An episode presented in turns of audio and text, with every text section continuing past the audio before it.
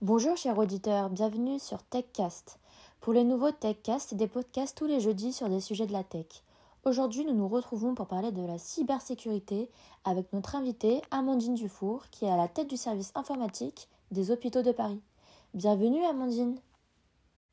Bonjour Chloé, merci pour votre accueil. Euh, je suis très heureuse de prendre la parole aujourd'hui sur ce sujet. Dans ces cas-là, nous allons tout de suite commencer. Pour débuter, pouvez-vous nous présenter les hôpitaux de Paris ainsi que votre poste? Euh, Je suis responsable du service informatique à la PHP. Donc pour vous expliquer en quelques mots, la PHP, euh, donc pour Assistance publique hôpitaux de Paris, c'est un centre hospitalier universitaire qui est mondialement connu et on a à peu près 38 hôpitaux. Et chaque année, on accueille un peu plus de 10 millions de personnes malades. Et on fait aussi de la recherche et de la formation de personnel hospitalier donc euh, que ce soit des médecins, des sages-femmes ou autres euh, types de personnel. Très clair, merci Amandine. Parlons de cette cyberattaque que les hôpitaux de Paris ont subie. Euh, pouvez-vous nous rappeler quand a eu lieu cette attaque? Bien sûr, alors cette cyberattaque elle a eu lieu en septembre dernier, plus exactement le 12 septembre 2021, en pleine pandémie du Covid-19. Très bien, et que s'est-il passé ce 12 septembre? Eh bien, des tests de Covid-19 de plus d'un million euh, quatre cent mille personnes ont été dérobés et ils concernaient presque exclusivement des tests réalisés mi-2020 en Ile-de-France. Et donc les tests, ils étaient hébergés sur un service euh, sécurisé euh, de partage de fichiers. Waouh, c'est impressionnant. Et quels ont été les impacts?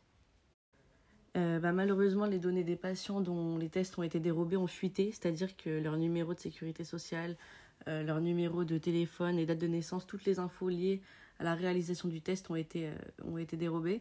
Mais c'est pas tout, puisque les données de professionnels de santé en charge des tests ont aussi été dérobées. Hmm, je vois. Ça nous rappelle la cyberattaque du 22 mars 2021. Et comment avez-vous résolu le problème? Alors oui, en effet, il y a eu aussi une cyberattaque le 22 mars 2021, mais elle a eu un moindre impact et c'était une attaque par déni de service et aucune donnée n'avait été volée.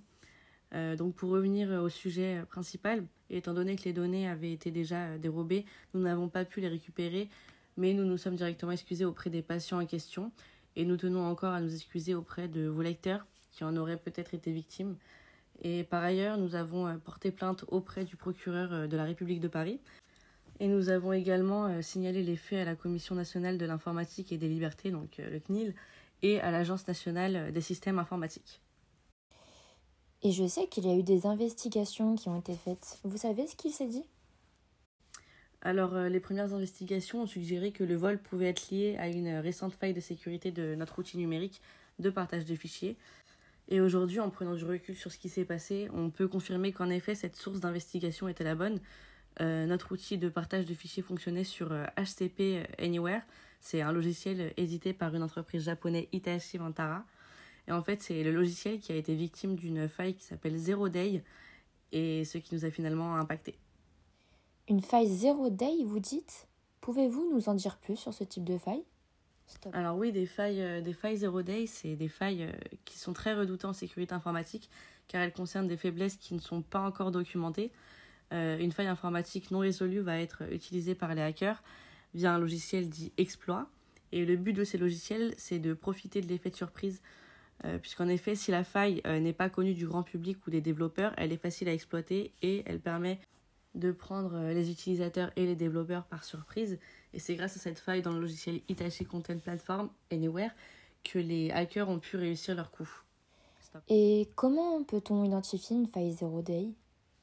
L'identification d'une faille euh, zero day, euh, c'est primordial pour y apporter rapidement une réponse. Alors comme je vous ai expliqué avant, c'est pas c'est pas si simple.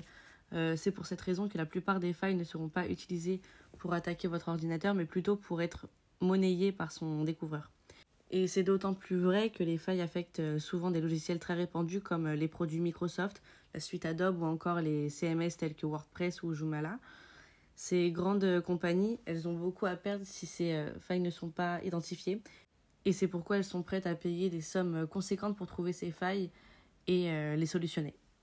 Merci pour cette explication, Amandine. Et pour les victimes de cette cyberattaque, que risquent-elles Alors oui, en effet, il y a des risques. Euh, les victimes doivent être attentives euh, aux tentatives d'hameçonnage ciblées, d'escroquerie ou d'extorsion ou atteinte à l'image ou à la réputation ou encore euh, à des tentatives de piratage des comptes en ligne qui leur appartiennent.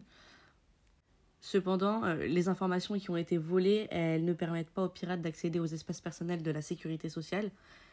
Et j'en profite d'ailleurs pour passer un message à ceux qui nous écoutent. Il est important d'appliquer ces conseils dans le cas de vol de n'importe quelle coordonnée et par tout autre moyen. Mhm. Et d'après vous, euh, quelles sont les mesures que vous auriez pu mettre en place pour éviter cela?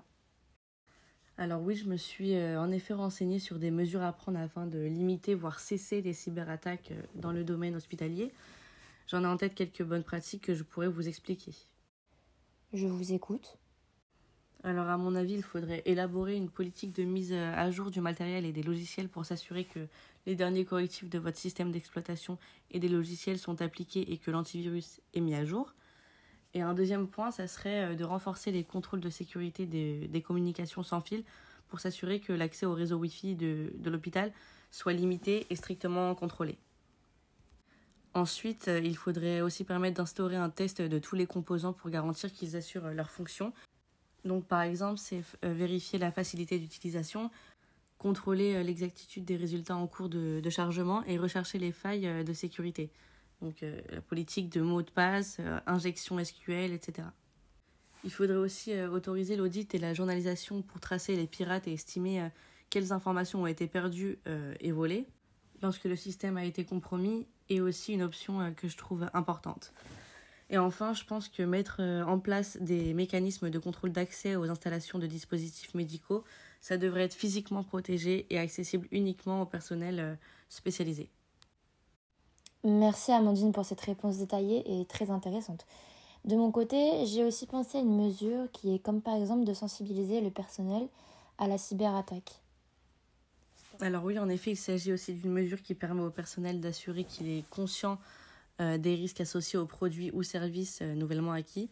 Et comme je l'ai dit euh, précédemment, ça permettrait au personnel spécialisé qui a été sensibilisé et qui a suivi une formation de mieux gérer cette cyberattaque. Eh bien, merci beaucoup Amandine pour cet échange. Je suis sûre que vous avez beaucoup appris à nos chers auditeurs et en premier lieu à moi. J'espère que l'on aura l'occasion de se revoir. Merci à vous, c'était un plaisir pour moi également. Merci et bonne journée Chloé. Chers auditeurs et auditrices, j'espère que ce podcast vous a plu. Comme d'habitude, nous nous retrouvons la semaine prochaine sur cette même chaîne et nous aurons la chance d'accueillir Estelle qui va nous parler des cyberattaques contre la Russie dans le conflit Ukraine-Russie. N'hésitez pas à nous suivre sur nos réseaux, techcast sur Instagram, Facebook et Twitter.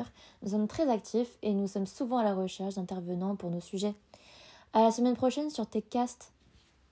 Stop.